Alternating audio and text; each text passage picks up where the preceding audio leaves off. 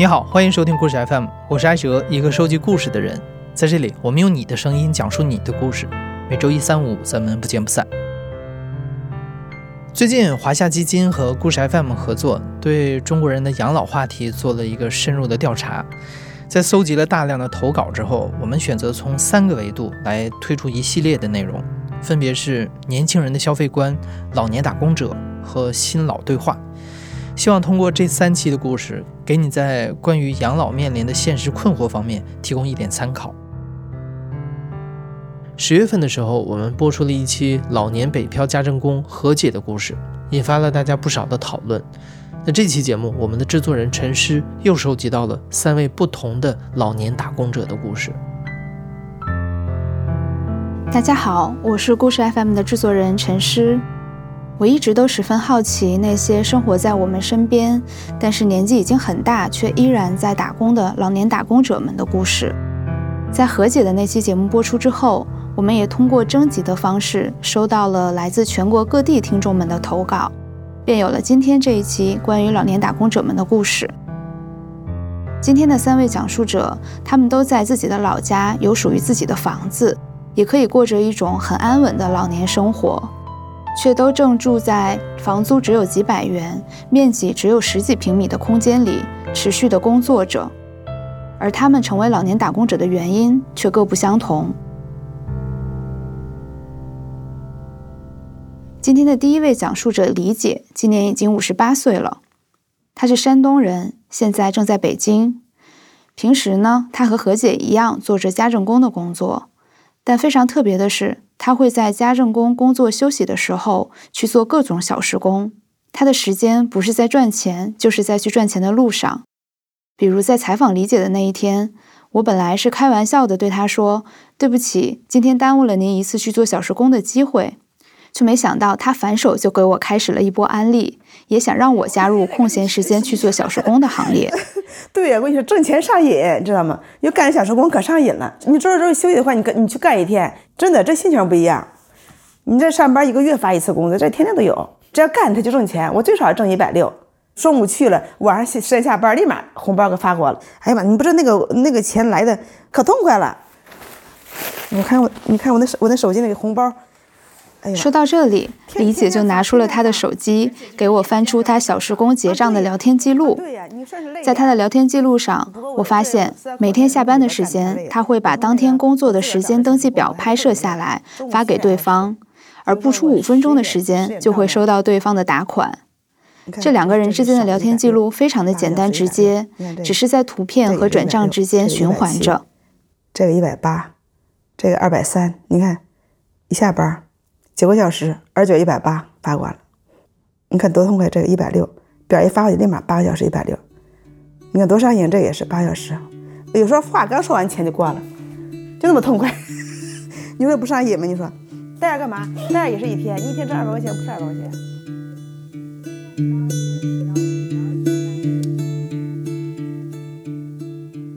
我来北京挺早的，我八七年就来的，做生意。我们是做生意的，商场里边卖服装，卖了好多年。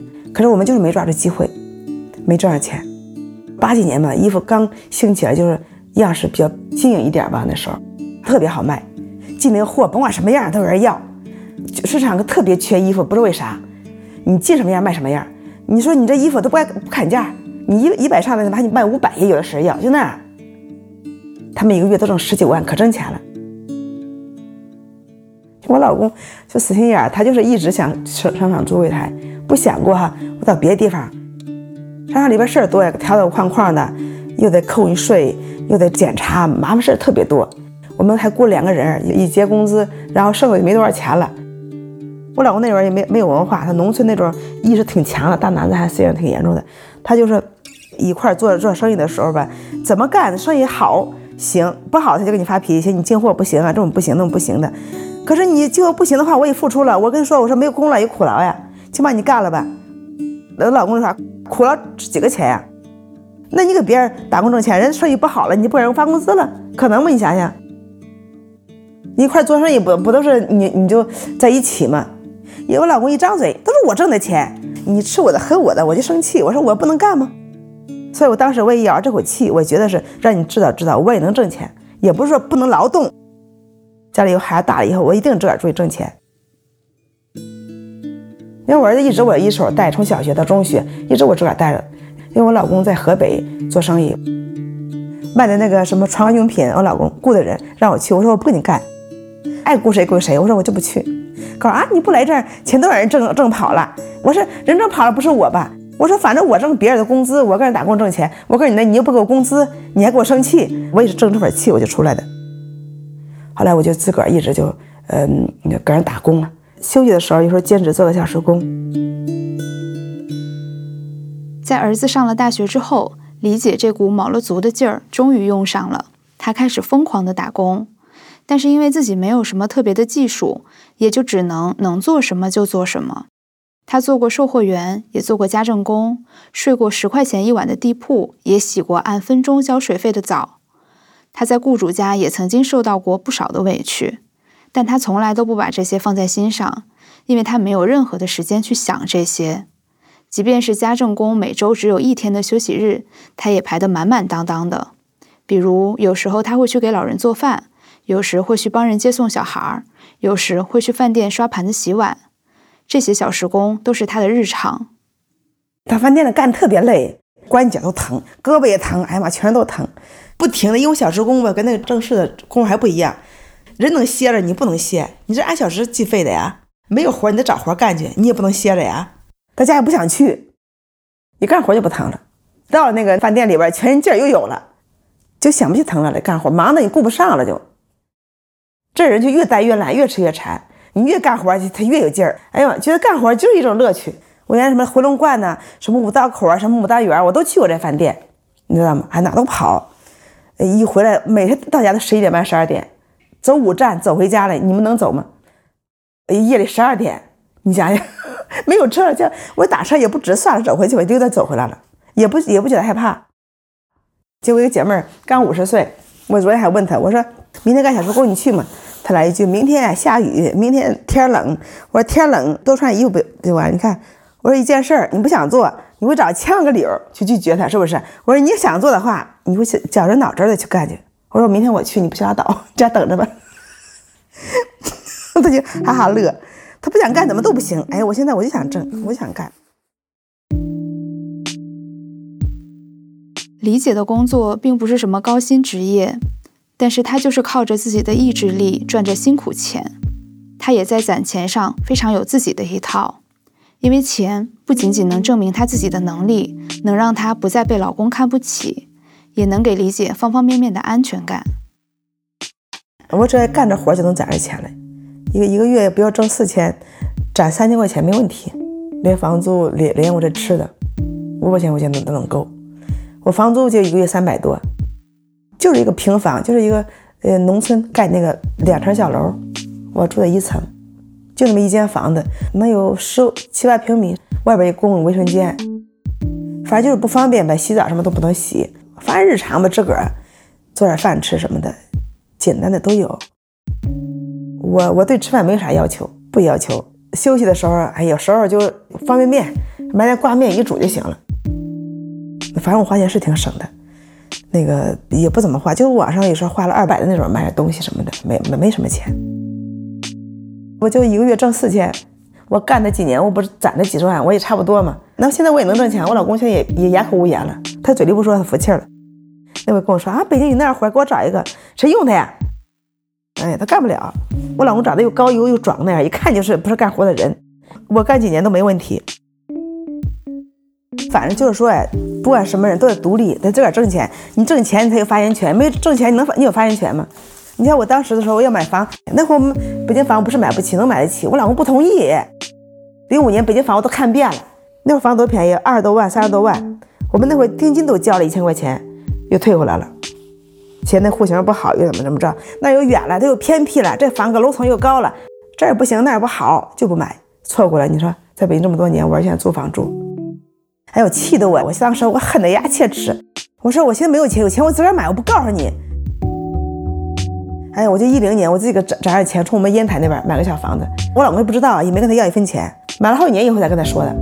我就是跟他怄气那时候买的。刚开始也是欠的债，借的钱，后来我都还清了。你说起码有个窝呢，将来回去以后度假什么的，有个有个地方住呀，也没多少钱。我我我儿子也说啊，那钱哪去了？我说我儿子告诉你吧，你妈在山东买个小房子，虽然说不大，花十多万，也算我这儿买的吧。后来我儿子再不吭声了。好几年以后，我才告诉我老公的，我老公挺吃惊的，啥时候买的？我买好几年了。后来有时候吵架，告诉我啊，买房你不搞这么大事，你不告诉我？我说告诉你有用吗？我说北京那房我都告诉你，你让我买吗？你听我早买了。哎呀，反正是就女人就得独立，我跟你说，就得独立。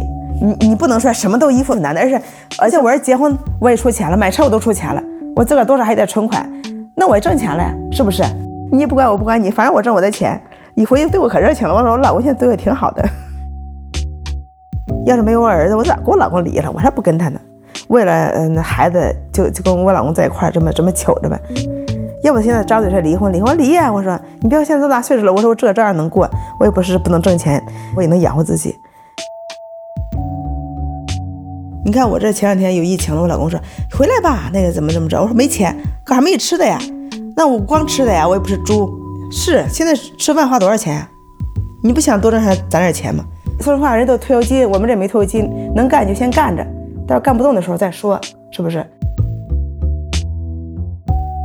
听李姐讲述时充满斗志的状态，让我觉得这好像是一个充满正能量的故事。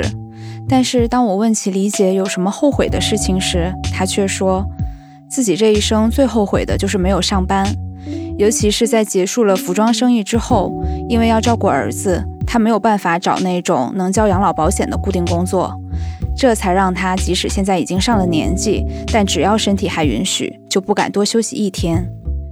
而李姐也从来没有期待过儿子可以给自己养老，因为在她看来，早年间错过了在北京买房的机会，没能给儿子留下一套在北京的婚房，这让儿子现在的生活已经倍感压力了，而他也不再想给下一辈增添负担。其实，每一位我们采访到的老年打工者，几乎都会提到不给儿女增添负担这件事情，尤其是我们今天的第二位讲述者黄叔。我的名字叫黄志坤，今年五十六，我来自四川梓潼县，现在在无锡机械厂里边上班。像四川，像我这么大年龄的在外边打工的人并不多。我大孙子都十二岁了，小孙子都十岁了，跟我同年的差不多都没在外边了。但是我想法又又不一样，我人嘛。活一天总要奋斗一天嘛！你成天这样玩耍，有什么也没什么意思哎。茶馆里面喝喝茶、打打牌，也没什么意思哎。哎，有的人看得开，有的人像我就看不开嘛，就是。我估计就跟那一次有很大的关系吧，应该是。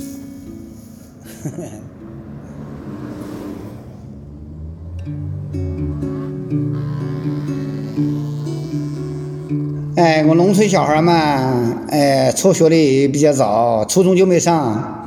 那会儿干零工的，我们老家那会儿一天才挣五块钱，天不亮到城里边去干活，晚上四五点、五六点才能回家。有了小孩以后，感觉到这个经济不行嘛，收入不好嘛，一个月才挣一百五，你想一想。跟我一个朋友，他在西安过春节的时候回家。他跟我聊起个，哎，他就说啊，他一年那会儿差不多能挣个三千多块钱吧，那一年那会儿，三千多块钱对于农村来说，就能盖三间小平房了，相当的不错了那个。那我肯定愿意跟他到外边去，真的是头一年去我就挣了五千多块钱，心里高兴的不得了。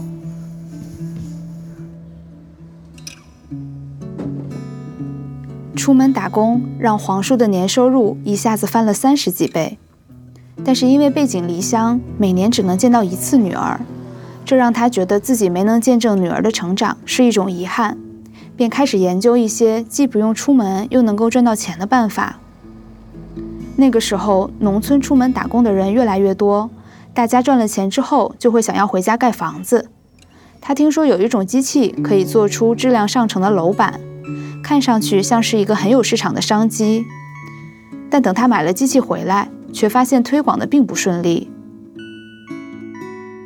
那一年买了一个机器，花了花了七八千，然后那个投资失败了。哎，就是好家伙，我打工存了两年的钱就全部亏了。亏了以后，那一年我我就没出门。我女儿那会儿上小学。没出门有一次我在茶馆里边喝茶，他来了对我讲，他爸给我两毛钱，我买个小本儿。当时我身上一分钱都没有，你想两毛钱我都给女儿掏不出来，我心里什么想法？特别难受。我就对女儿讲，我说你先凑着用吧，等把呃过了春节以后出去打工。自己就感到比较伤心羞愧，嗯，到最后想了想，还是要出门吧。不出门，这样孩子，你看问我要两毛钱都拿不出来，那你怎么办？这家人日子不过了，对吧？小孩还小孩在上学，到最后，呃，又出门去了。这一次对我的印象是最深刻的。我经常跟我老婆两个讲起这个事情，我说。你看那会儿小孩问我要两毛钱，我就给孩孩子拿不出来，那也是给我一个一一种动力。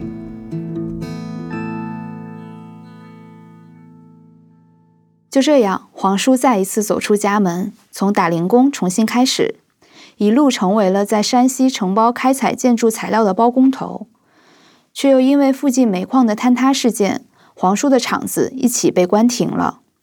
他从日入两千多块钱的大工程到失去工作，心里的落差要比当年投资八千多块的失败还要巨大。但这一次，他并没有再回到家里。女儿小学时发生的那件小事儿，成为了他心中的发动机。他立刻收拾行李，转战南方，再一次从零开始，成为打工人。我那会儿平均平均差不多，你看一天接近两千块钱。我在刚开始干这个工作，还是跟别人学徒，一个月才挣一千五六，干上一段时间，自己都会了嘛。干这个工作接近十年吧，都是满勤的。前段时间都是每天晚上还加班呢，早上六点半就就到厂了，差不多要干到晚上九点，中午吃了饭就去干去了，还不休息，不感觉不到累。哎，我现在也行，但我们这个厂里一个月也能挣个一万五六吧。租一间小房，一个月两百块钱。哎，放一张床，再放个冰箱啊，哎，放个洗衣机啊，空间都没多大了。每个月工资差不多就是留个两千到三千块钱，其余的全部存下。你想想，多存点钱。哎，自己老了之后，哎，不用靠儿女，生病了或者是想干个别的什么嘛，自己就就有钱能拿出来嘛。哎，孩子他也他自己的家庭嘛，我就一个女儿，肯定想让自己的儿女生活越好越，当父母越高兴呗，对不对？黄叔的女儿已经在老家有了一个温馨幸福的家庭，工作也很稳定。早就不再是需要和爸爸要两毛钱买本子的小女孩了，但黄叔却依然不停的打工，无法停下自己的脚步，因为还有一件事也深深的影响着他。这我们村里边有一家，他的祖辈上面就是瓦房，他呢一生中什么都不干，在我年轻的时候。我就知道我们村里边那个老头了。家里边农忙的时候，栽秧啊、打谷、收谷啊，干什么农活，请的人在田田地里边干活，他直接端着个茶杯到茶馆里边喝茶去了，就不管。想喝酒了，吃没钱了，就把家里边粮食拿出去卖，房子上边原来老辈留下来的是瓦房，他就拆下来卖了，这卖了盖盖茅房，那样不是茅房便宜吗？他大儿子结婚的时候，他都没给儿子修一间房，呃，也没也没给儿子花一分钱，他还要叫儿媳妇供他一个月拿多少钱，这肯定不愿意呗。他最后就吊死到他大儿子家里边了，上吊自杀了吗？哎，这不是我听到，是亲我亲眼看见的，这种对我的启发也比较大呢，真的。你活成活成那个样子，就这有有什么意思呢？真正的是好吃懒做啊。像我们现在，我还感觉到活得比较充实一点。最充实的就是能挣到钱，哎，我女儿去年就过春节的时候就不让我出门了，她就说她现在工作也比较稳定嘛，呃，不必不必叫我们再出来吃这个受这份罪，吃这份苦了。我听到心里还是蛮高兴的，哎呀，我女儿懂事了，哎，能知道爸妈的辛苦了。我说你的心情我能理解，但是我呢？还身体还行，还能吃得消，我再出去干几年。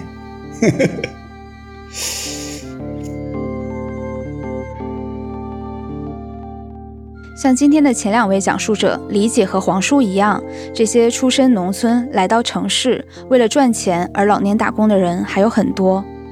不过，也有一些不以赚钱为首要目的的老年打工者们，比如我们今天的第三位讲述者岳阿姨。岳阿姨曾经在湖南省益阳市的一家二甲医院工作了三十多年，以中级卫生技术人员退休的她，本可以享受着拿着退休金住在一百多平米的房子里安稳的老年生活，而她却在退休之后离开了益阳，来到深圳，成为一名老年深漂。我的名字叫岳牙全，今年已经五十八岁了，退休三年了。嗯，退休以后在。深圳市的一所民办学校当校医。我真正退休是二零一八年的八月，嗯，在退休之前的几个月，我就确实有点迷茫。我上班的时候就是我一个人在老家，其他亲人都在深圳这边。嗯，我丈夫呢是在呃二零一一年的时候，他就是因病去世了。啊，然后儿子呢就大学毕业以后就在深圳工作，父母呢一直跟随我弟弟妹妹他们就在深圳已经嗯住了二十年了。我平时都是每年的假期啊看一看一到两次，然后平时是通过电话呀、视频就跟他们问候啊，陪伴在身边的时间就是可能就我最少了。嗯，以前工作也离不开，现在就是退休了。我不管怎么样，这是我最大的一个呃原因吧。但是我又想，我说在深圳，我们现在也还没有能力立足啊。就在这一点上，当时是有一点迷茫的。岳阿姨的父母身体都还可以，完全能够自理。她想和父母在同一个城市生活，却又不能承担高额的租房成本。他便希望能够找到一个包吃包住又能结合自己专业的工作，便想到去应聘一些民办学校的校医，但几乎所有招聘校医的年龄要求都是四十五到五十岁以下。岳阿姨只好抱着试一试的心态，海投了几个学校，竟意外的收到了回音。当时他学校一两千个学生，然后校医已经走了半个月了，所以就比较急需嘛。招聘的那个副校长他就认为我一个是退休了，可能你家里暂时还没有什么牵挂嘛，阅历啊，大医院工作啊，业务素质这方面应该是没问题。综合素质这方面，简历里面有一个市里政协委员的这一个经历，所以他们一看说，哎。是政协委员的话，那这个都不用考察了，立马就确定下来让我来工作。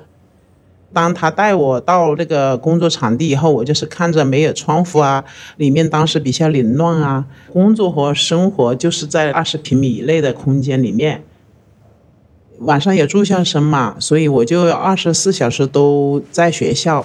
我当时有点犹豫，过了两天，我后来一想，我说。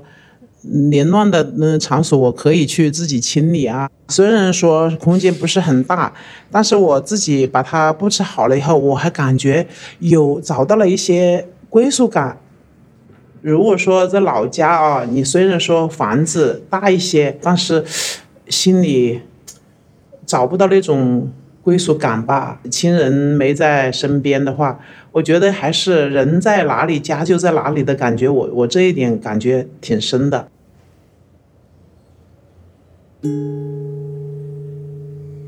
虽然岳阿姨在一开始十分担心自己的年龄不符合招聘的标准，但等她真的找到了工作之后，才发现，对于用人单位来说，退休人员不需要缴纳医保、社保这些问题，反而简化了招聘和入职的流程。岳阿姨就这样很快的开始了退休返聘后的工作。第一天我们把那个门打开以后，正好有一个学生，他就说。哎，我胃痛，我就咨询了一下，他说没吃早餐，我正好拿着一个牛奶，我就没自己的呃早餐嘛，哎呀，我就很热情嘛，我就说那你拿去喝吧，就把那瓶牛奶就给他了。学生他就拿了他他就去喝了的，反正小孩子嘛，跟人相处啊这些方面，我觉得很自信的，我就感觉。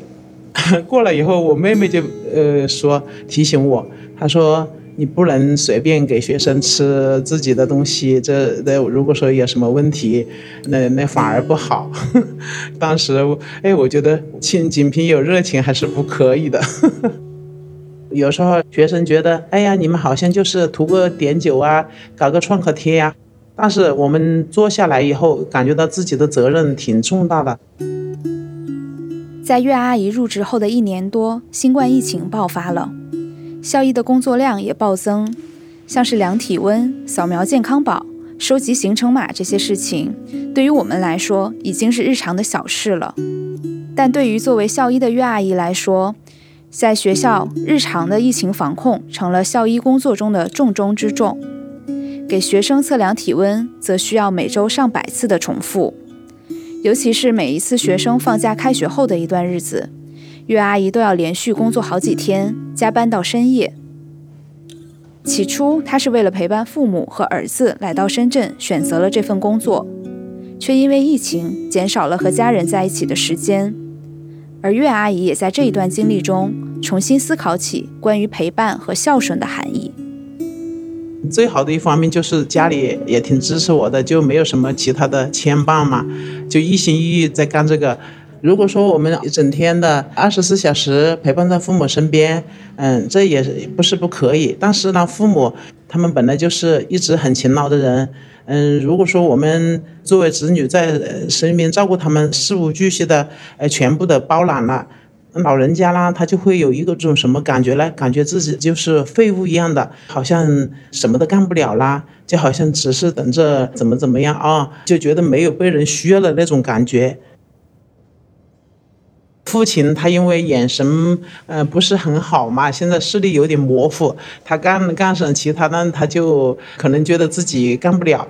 呃，当时呢有一点，他就把它作为了他的事业，就是我每周周末的时候从学校回到父母家里的时候，他每次都会问，哎，你什么点到啊？啊，我去接你啊。我当时呢我就想啊。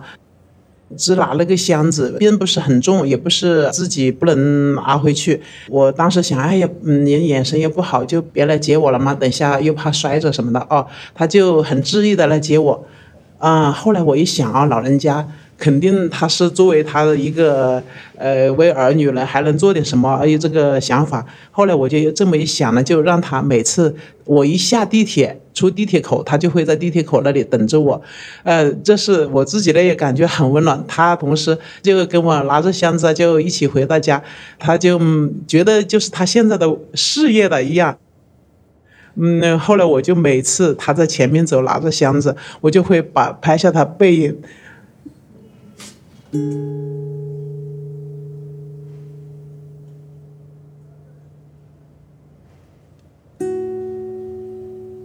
我就觉得现在的状态可能是我所希望的最好的状态。也粗略的想过一下吧，说，哎，以后没有工作了，父母也老了，或者说也没在我们身边了，嗯，孩子也各有各的生活，可能我们到时候会去养老院吧。呃，呃，不敢想太多。如果说现在我在工作，我的工作状态还跟年轻人一样的，我就没有时间去感觉这个老的 状态。反正也觉得，呃，不想变老吧。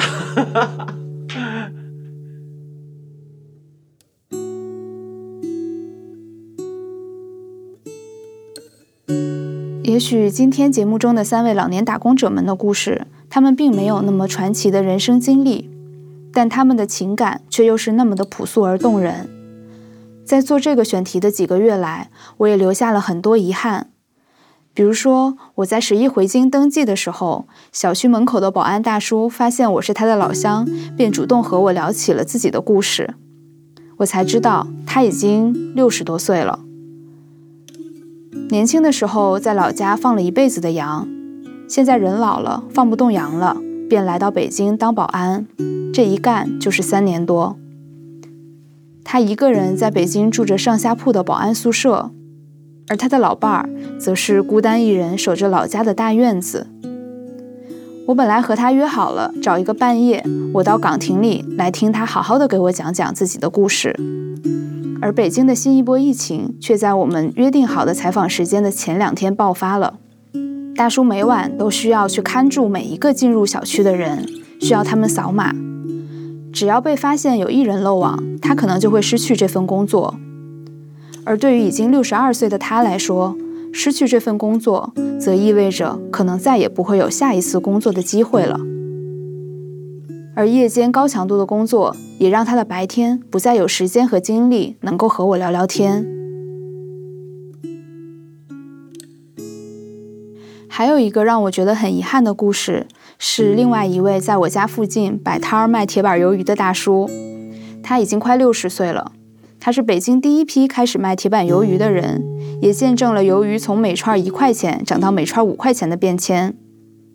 我每一次去买铁板鱿鱼，他都会和我聊上几句。心情好的时候，他会和我讲起北京铁板鱿鱼的摊贩们从一号线沿线到中关村，再南迁到四环外的流动史，也会教我买铁板鱿鱼的时候要找河南人开的摊儿，尤其是那些会加洋葱的摊儿，一定不会错。他心情不好的时候呢，就会和我吐槽起自己的儿子有多么不争气。儿子和儿媳妇两个人赚的钱，还不如他一个人摆摊赚得多。他现在只能风雨无阻的摆摊儿，给孩子凑钱买房。我本以为这么健谈的他会很愿意来和我讲一讲他的故事，却在我带着录音机去找他的那一天，换来了他的反问：“你采访我能有什么用？”你能让我赚到更多的钱吗？你能让城管不要每天来抓我吗？后来，旁边卖手抓饼的大姐还和我说，大叔甚至怀疑我很正式的出现在他的摊位准备录音时，是要去偷他的手艺的。这些拒绝虽然在当下令我很沮丧，但我也强烈的感受到他们内心巨大的不安全感，并发自内心的理解他们的拒绝。对我来说，这一期节目不只是有三位讲述者，其实也不只是有五个故事，而是有千千万万个就在我们身边的老年打工者们和那些没有时间也没有机会发出声音的人。当我开始想象他们的人生，去想象他们年轻的时候的样子，又不禁会想到，现在的我们总是开着玩笑说希望早日躺平、早日退休。而谁又能保证自己在几十年后不会成为老年打工者呢？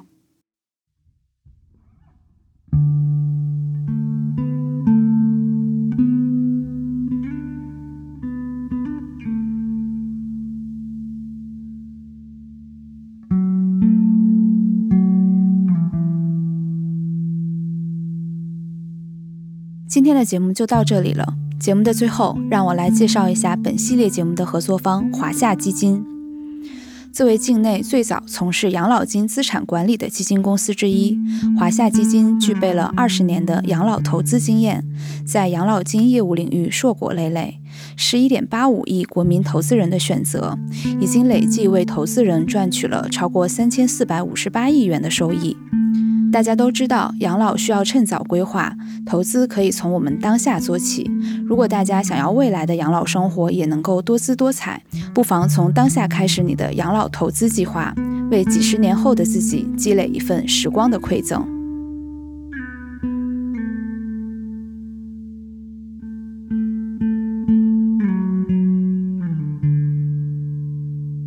你现在正在收听的是亲历者自述的声音节目《故事 FM》，我是制作人陈诗。